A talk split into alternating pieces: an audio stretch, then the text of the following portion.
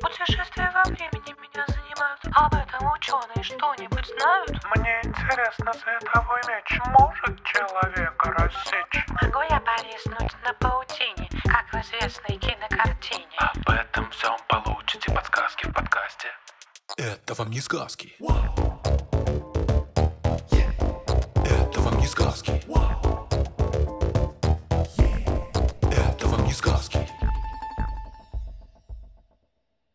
Всем привет! Это подкаст «Это вам не сказки». Я Тата Зарубина. Привет-привет. Да, это подкаст «Это вам не сказки». Кстати, я Степ Кальтийский.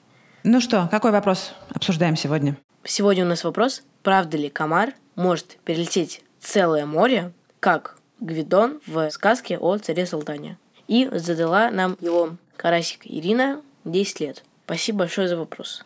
Степ, давай напомним, что там происходило, кто написал эту сказку и вообще все, что, все, что положено напомнить. Написал эту сказку Пушкин. И сюжет там такой. Начинается все с того, что три девицы под окном пряли поздно вечерком, и они там рассказывают, что было бы, если бы они вышли замуж за царя. И вот последняя сказала, что если бы она вышла замуж за царя, она бы родила ему сына. И царь, который по невероятному совпадению подслушивал их разговор, он к ним входит в дом и говорит, ну что ж, мне понравилось. Давай ты и будешь моей женой и родишь мне богатыря. Ну и двух сестер он тоже взял. Одна была ткачихой, другая поварихой. Естественно, им это не очень понравилось. И в какой-то момент они какими-то невероятными манипуляциями прислали царю письмо, что родила ему царица не то сына, не то дочь, не лисенка, не лягушку, а неведомую зверушку.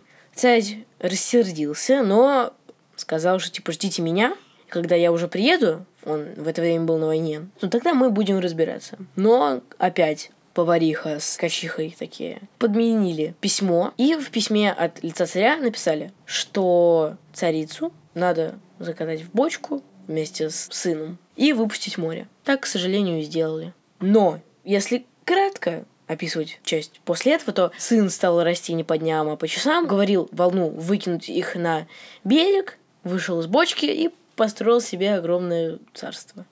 После того, как он спас э, лебедя, который исполнял желание, он попросил Грусть, тоска меня съедает, одолела молодца. Видеть я б хотел отца. Вот в чем горе. Ну послушай, хочешь море полететь за кораблем? Будь же князь ты комаром. Тут он в точку уменьшился, комаром обратился, полетел и запищал, судно на море догнал, потихоньку опустился на корабль и в щель забился.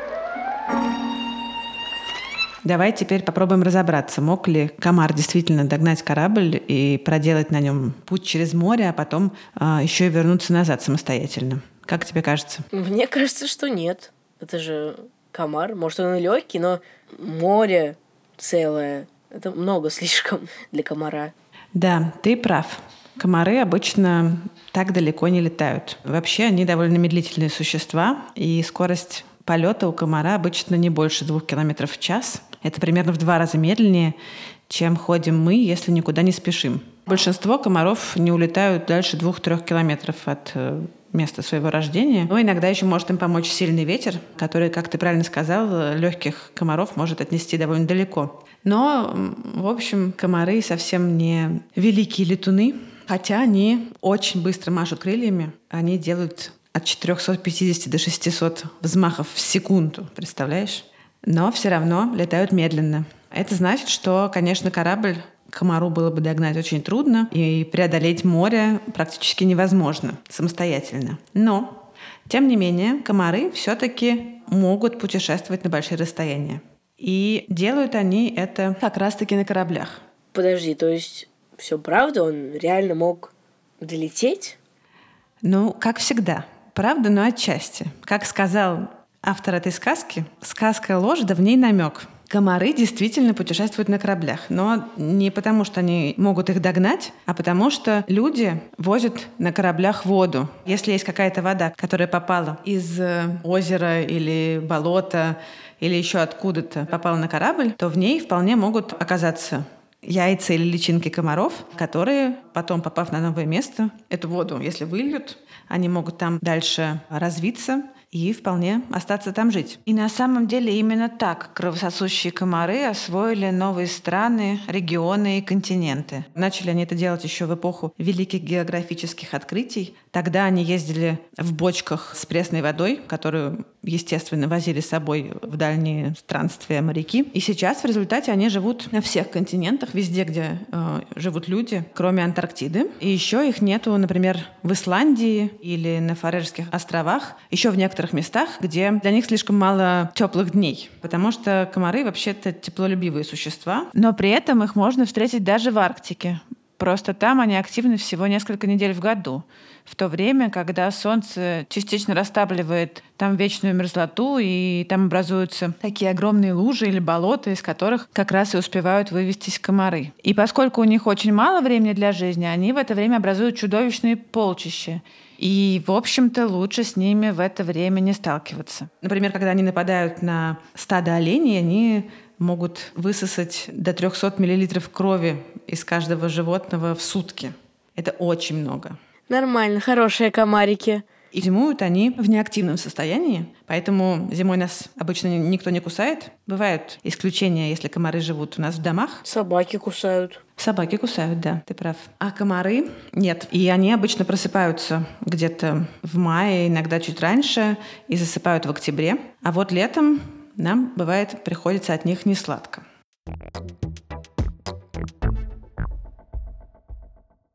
Так, а вот я не знаю, комары пьют кровь только из млекопитающих или еще из кого-то? Вообще питаются кровью далеко не все комары. Большинство из них довольно безобидные насекомые. Например, самое распространенное семейство комаров – это комары-звонцы. Они в большинстве своем во взрослом возрасте вообще не питаются. Ты наверняка их мог видеть теплыми летними вечерами на берегах рек и озер. Они обычно устраивают такие огромные звенящие раи и выглядят довольно устрашающе, но на самом деле никого не кусают. Но сегодня мы с тобой говорим именно о группе кровососущих комаров, и большинство из них действительно пьют кровь э, именно теплокровных животных. Это млекопитающие птицы. Но не только, потому что есть некоторые виды комаров, которые могут питаться кровью рептилий, амфибий и даже рыб. Вообще-то обычно комары питаются цветочным нектаром и соками растений и, в принципе, могут жить без питания кровью. Большинство из них не может э, без этого размножаться. Кровь э, в отличие от нектара, в ней много питательных веществ, а главное белков, которые нужны как строительный материал для яиц. То есть самка, когда ей пора откладывать яйца, именно тогда отправляется на поиски своей жертвы за порцией крови. Кровью питаются только комарихи. И это, кстати, значит, что наш Гвидон был превращен лебедью не в комара, а в комариху. Видимо, Пушкин был не в курсе. А может быть, ему просто это было не очень важно. Может быть, стихи не получились бы. Ну, в общем, не знаем мы, что там с Пушкиным. Да, ну вот, комарихи довольно быстро после того, как они напились крови, откладывают яйца на поверхность воды. Они, кстати, при этом, как водомерки, умеют садиться на воду и не тонуть. И потом из яиц вылупляются личинки, которые тоже живут в воде. Они фильтруют воду, отбирая из нее разные питательные частицы, а также водоросли и всякие водные микроорганизмы. Через некоторое время личинка превращается в куколку, а из нее уже вылезает взрослое насекомое. В этот момент комар меняет среду обитания. Яйцо, личинка и куколка жили в воде, а взрослый комар уже обитает на воздухе. Но на самом деле не стоит думать, что все кровососущие комары такие уж неприятные существа, потому что есть среди них э, такие, которым кровь вообще не нужна. Например, крупные комары, которые тоже относятся к кровососущим и называются токсаренхиты. Вот их самки тоже, как и самцы, питаются только нектаром и фруктовым соком. А кровь им не нужна, потому что хищниками стали их личинки. Они едят личинок других комаров. И когда они вырастают и становятся самками и готовятся к откладке яиц, этого накопленного в личиночном возрасте белка им хватает, чтобы размножиться. И благодаря этому самкам не приходится рисковать жизнью, добывая кровь, чтобы отложить яйца. Такая вот у них удачная стратегия. Представляешь, мало того, что э, крови не пьют, так еще и поедают личинок других комаров. Неплохо. Да, тут сто процентов меньше шансов, что тебя прибьют. Именно. Но на самом деле обычные комары, которые живут в наших с тобой квартирах, тоже сделали небольшой шажочек в этом направлении, потому что эти комары уже многие поколения живут в городе и приспособились так, что это стало сказываться на их внешнем виде. Например, они стали заметно мельче, и их образе жизни. Например, они активны круглый год. Это большой минус, потому что они кусают нас без перерыва на зиму. Но еще они обитают в подвалах городских домов, где часто стоит вода, такое, получается, болото в наших домах. И в этой воде довольно много богатых белками питательных веществ, которые поедают личинки комаров и запасают. Получается, что Самки, которые вырастают из этих личинок, могут отложить первую кладку яиц, никого не кусая. Им хватает вот этого самого накопленного личинками запаса белков. Правда, если они соберутся откладывать вторую кладку, запас уже не хватит, и все-таки придется добывать кровь старым добрым проверенным методом, то есть кусать нас. Но все-таки это уже кажется довольно серьезный шаг в сторону большей гуманности. Но, с другой стороны, вот они кусают нас круглый год, и это, очевидно, большой минус. Да, лучше бы вообще не кусали. Согласна.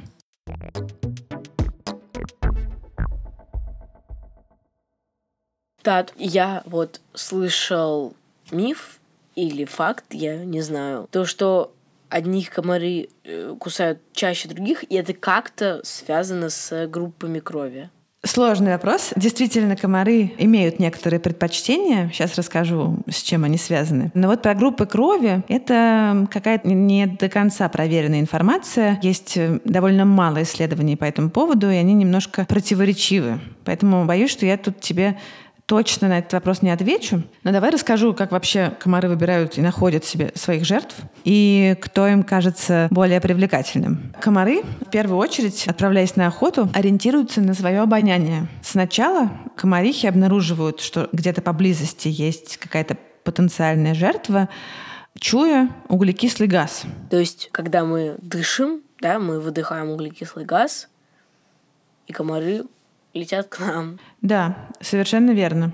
То есть как только она чует его, она дальше идет по его следу в сторону как бы увеличения концентрации и таким образом приближается к своей потенциальной добыче, жертве. Какой радиус у их чуйки на углекислый газ? Ну, несколько десятков метров. И понятно, что чем больше ты выдыхаешь углекислого газа, тем лучше, чем ты заметнее для комарихи. А когда ты выдыхаешь больше углекислого газа? Когда ты вообще дышишь сильнее? Когда ты, например, занимаешься спортом или какой-то физической работой. Но это еще не все, потому что когда она подлетает к тебе поближе, она уже может ориентироваться на другие запахи. И, например, они очень любят запах пота. И пота, кстати, тоже становится а, больше при физических нагрузках.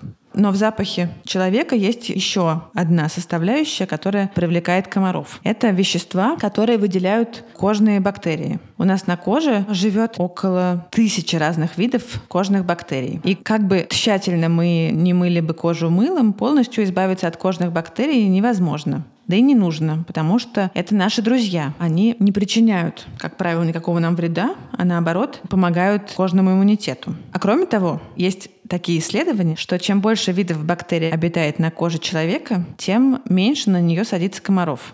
И наоборот. Соответственно, чем меньше разнообразия бактерий на коже, тем э, человек кажется комару вкуснее. И вот тут уже можно говорить о том, что разные люди по-разному привлекательны для комаров, потому что состав и количество видов бактерий, живущих на коже, зависит очень много от чего. Зависит от окружающей среды, от того, что мы трогаем, как моем руки, но также зависит и от самой кожи. Сильно ли она потеет, много ли выделяется кожного сала, и много ли кожа выделяет защитных веществ. В общем, от массы разных факторов. И может оказаться, что у какого-то человека кожа пахнет привлекательно для комаров, у кого-то не очень. Ну, на самом деле, обоняние, это, конечно, важно комарам, но это не единственное, по чему они ориентируются уже, когда они могут жертву видеть. Они ориентируются и на зрение, и, конечно же, они чувствуют прекрасно тепло, а, которое выделяет потенциальная жертва, и слышат ее. Но, тем не менее, мы можем попытаться как-то комаров обмануть, и сделать себя менее привлекательными для них. И поскольку именно запах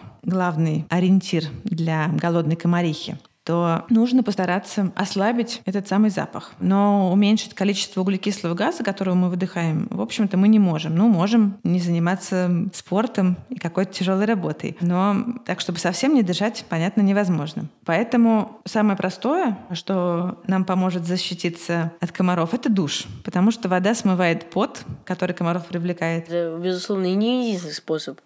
Мы же можем обрызгать себя там всякими антикомаринными спреями. Конечно. Все эти антикомаринные спреи, которые называются репеллентами, да, это вещества, отпугивающие насекомых, нужны нам для того, чтобы сбить комаров со следа. Издавна использовали разные природные репелленты. Например, эфирные масла некоторых растений обладают таким же эффектом. Вот э, масло эвкалипта, гвоздичное масло, ванилин, все они могут служить такими вот природными репеллентами. Так что не обязательно брызгать на себя какой-то противный вонючий спрей, а можно попробовать начать с каких-то более приятных запахов.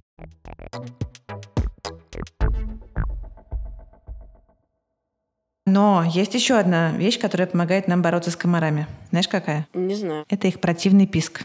Без этого бы комары могли бы делать свое черное дело, оставаясь совершенно незамеченными абсолютно безнаказанными. Но поскольку мы их слышим и можем в случае чего пристукнуть, то это немножко помогает нам. Это ужасно, когда комар летает у тебя над ухом и не позволяет тебе спать, и ты не знаешь, где он. Да, я тоже не выношу это совершенно. Просто это самое страшное наказание, которое только бывает. Но знаешь ли ты, откуда берется этот писк?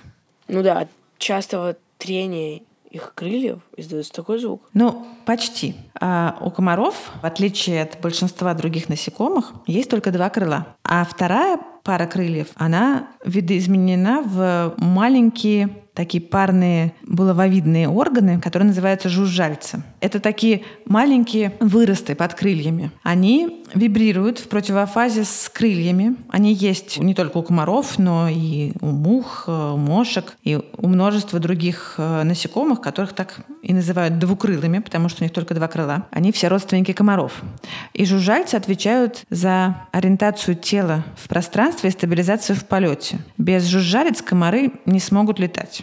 И вот этот самый противный писк — это как раз звук этих его жужжалец, которые двигаются с той же скоростью, что и крылья, то есть это примерно 500 движений в секунду. И вот производят этот самый бесячий звук.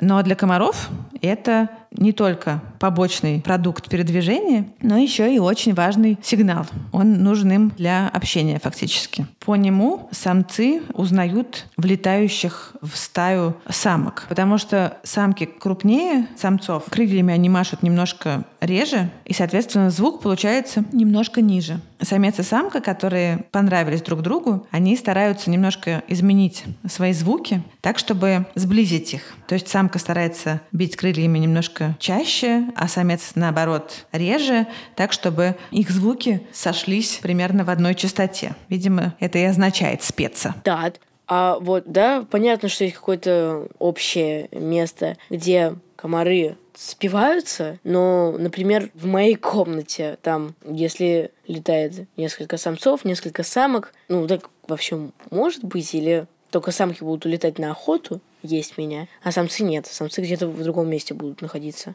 И они у меня в комнате, например, спеться не смогут. Но вообще обычно, ну, если мы говорим про какую-то нормальную комариную жизнь, да, в лесу, в поле, обычно бывает так, что самец и самка встречаются где-то, ну, обычно недалеко от того места, где они вывелись, рядом с каким-нибудь болотом или чем-то таким, спариваются, и после этого уже самка отправляется за своей порцией крови, чтобы вывести, детишек. То есть шансы, что они встретятся прямо у тебя над головой, довольно мало. Жалко. А то если вы два комара самец и самка столкнулись, у меня над головой влюбились бы в друг друга, и смотрели бы друг на друга долго.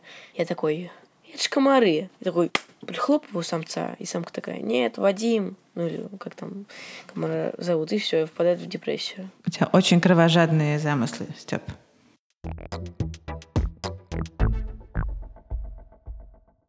Так, вот в сказке комар укусил повариху в глаз так, что она опривела. Это означает ослепла. Я верно понимаю, что такое может произойти только у людей с очень сильной аллергией на комаров. Да, но все равно, я думаю, они не ослепнут, честно говоря. У них просто как следует вздуется глаз. То есть они могут на время окриветь. По поводу аллергии ты, на самом деле, очень правильно заметил, потому что именно аллергия – причина нашей нелюбви к комарам, потому что именно из-за этого их укусы так чешутся. Когда самка комара садится на нашу кожу, она сначала некоторое время выбирает подходящее место для укуса. Кстати, она не просто так там что-то ковыряется, и ее ноги могут чувствовать запах. Так что она выбирает, видимо, самое вкусное место, где ближе всего находятся сосудики. И вот когда она его находит, она вонзается своим хоботком в кожу и прокалывает кровеносный сосуд. Хоботок – это вытянутые в трубочку комариные губы, которые как бы образуют футляр, в котором спрятаны длинные иглы и трубки, по которым проходит слюна и кровь. И когда комариный хоботок прокалывает сосуд, туда немедленно поступает комариная слюна. По сути, комар просто плюет в ранку в наш сосуд. Эта слюна содержит вещества, которые расширяют сосуды и мешают образованию тромба, который как бы в нормальной ситуации должен был бы сразу образоваться, чтобы закупорить сосуд. Но если это произойдет, то комар не сможет нормально напиться крови. Ну, вот эта слюна со всем, что в ней содержится, а, как раз и вызывает эту аллергическую реакцию и все эти неприятные эффекты, связанные с укусами комаров. Потому что как только наш организм понимает, что в кровь попали какие-то чужеродные вещества, иммунная система кричит «караул», и на место повреждения отправляются спасатели, которые должны обезвредить эти самые чужеродные вещества и спасти нас от вторжения. И на этом месте начинается настоящая война, из-за которой страдает и сам организм, потому что там образуется отек, покраснение, а место укуса начинает жутко чесаться, и ничего не помогает.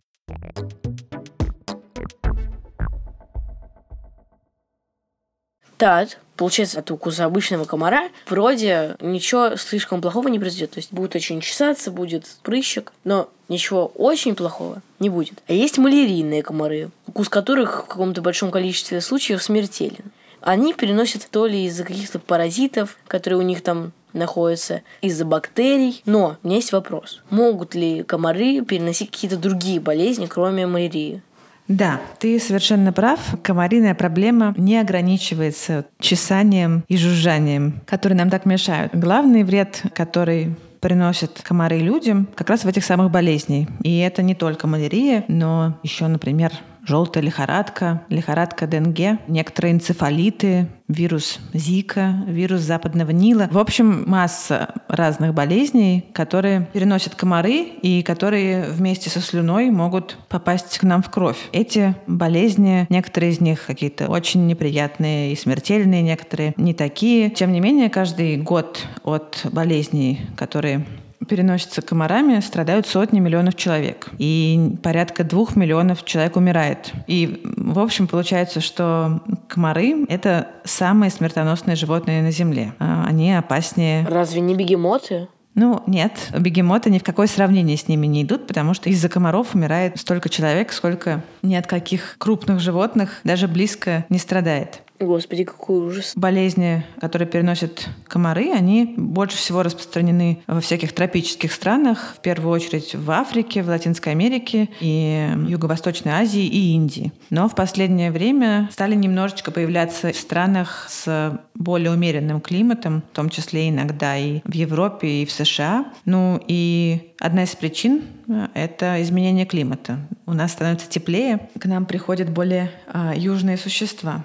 Тат, а почему люди страдают от болезней, которые переносят комары, а сами комары не страдают от болезней, которые переносят комары? Ну, потому что эти паразиты, эти вирусы, которые вызывают соответствующие болезни, они нацелены именно на нас. И они придумали, что своим переносчикам своему транспорту, они вреда причинять не будут. Поэтому комары, в общем, не страдают от этих возбудителей, зато прекрасно их переносят. То есть что-то получается через несколько столетий весь мир заселят комары. И то есть комары будут нас кусать, и будет катастрофа, ужас, смерть. Ну нет, я бы все-таки не была так пессимистично настроена. Действительно, от многих болезней, которые переносят комары, сложно сделать вакцину или найти лекарство. Но люди не сдаются и продолжают придумывать разные способы борьбы с теми, кто переносит эти болезни. Ну, понятно, что самый простой способ — это каким-то образом прятаться от э, комаров. Или, как мы уже обсуждали, можно использовать репелленты, всякие инсектициды — это всякие яды, которые убивают насекомых. Можно осушать болото, в которых размножаются комары. Но все это такие маленькие меры, которые оказываются недостаточно эффективными. Поэтому сейчас ученые работают над тем, чтобы придумать разные новые методы борьбы с комарами. Например, они создали генетически модифицированных самцов комаров, которые не могут размножаться. Самки, которые спариваются с такими самцами, либо вообще не приносят потомства, либо их детеныши не доживают до взрослого возраста, то есть до того момента, когда они начинают кусаться и могут переносить вирус или паразита. Но здесь э, встает вопрос, что будет, если нам когда-нибудь удастся полностью извести комаров. Вот мы, например, изобрели такой прекрасный метод, который позволил нам полностью избавиться, например, от комаров, которые переносят малярию или желтую лихорадку. Точно ли это будет хорошо? Ой, нет, ну да, ну людям будет вроде хорошо, но вроде всем будет плохо, потому что лягушки перестанут есть, цапли перестанут есть, всякие крокодилы перестанут есть. Дальше, в общем, и так по накатанной. Мы, в общем, это уже проходили. Ну, тут нет однозначного мнения, на самом деле, потому что кто-то говорит, что, как ты сейчас сказал, комары играют супер важную роль в природе, опыляют цветы, их едят. Комары опыляют цветы? Но они пьют нектар не просто так, наверное. Точно. Их едят птицы, лягушки, рыбы и так далее. И вот одни считают, что полное уничтожение комаров может как-то очень серьезно все нарушить весь этот баланс. Но другие говорят, что незаменимых у нас нет, и на смену вот этим вот кровососущим монстрам может прийти кто-то более безобидный, и они легко их заменят во всем этом. Но на самом деле мы не знаем заранее, кто займет их место. Может быть, вид, который мы извели, могут заместить другие, такие же опасные или даже более опасные для человека. Новый вид может распространять болезни быстрее или на большее расстояние, чем нынешние комары. Мы не можем это предсказать. Более того, есть люди, которые считают, что комары играют значительную роль в деле природоохраны, а, потому что именно они сделали дождевые тропические леса тем местом, в которых люди не могут жить. Благодаря этому на нашей планете сохранились эти самые девственные джунгли, и мы их не извели полностью. А если мы изведем комаров, то и до лесов дело дойдет. Ни у простых людей, ни у ученых на самом деле нет единого мнения или какого-то одного весомого аргумента за или против уничтожения комаров. Поэтому есть еще одно направление борьбы с болезнями, которые переносятся комарами. Это не изводить комаров, а сделать так, чтобы они хуже переносили эти болезни. И здесь ученые работают над тем, чтобы тоже создать таких геномодифицированных комаров, которые не будут переносить паразитов и вирусы. Но еще ученые используют в этом деле бактерий, которые тоже снижают способность комаров переносить вирусы. Есть такая бактерия, которая называется вальбахия. Она живет в клетках многих насекомых. И в том числе, например, встречаются у желтолихорадочных комаров. Эти бактерии живут только в клетках хозяина, они не могут жить без них и передаются, когда вот зараженная самка, например, откладывает яйца, яйца, которые отложила зараженная самка, тоже окажутся заражены этой самой вальбахией, этой бактерией. А вальбахия – это удивительная бактерия, потому что в некоторых случаях она старается защитить своих хозяев от всяких неприятностей, в том числе от разных инфекций. В некоторых случаях она их делает более устойчивыми к ядам, в некоторых случаях она их делает более плодовитыми, но нас вот интересует то, что она подавляет способность вирусов заражать комаров. И в результате комары, которые заражены этой самой вальбахией, перестают переносить вирусы и, соответственно, заражать людей. И вот уже был такой эксперимент в Австралии, где выпустили на волю 4 миллиона зараженных вальбахией комаров, и в этом месте практически полностью победили лихорадку Денге. После этого успеха по всему миру разворачиваются такие программы по выпуску этих зараженных комаров. Но пока что это скорее еще эксперименты, но довольно э, интересные. Ну, на самом деле это, конечно, гениально. Это вот в Альбахе вещь ценная. И я надеюсь, что реально таким образом смогут победить именно вирусы, которые разносят комары, и урона природе из-за этого не будет.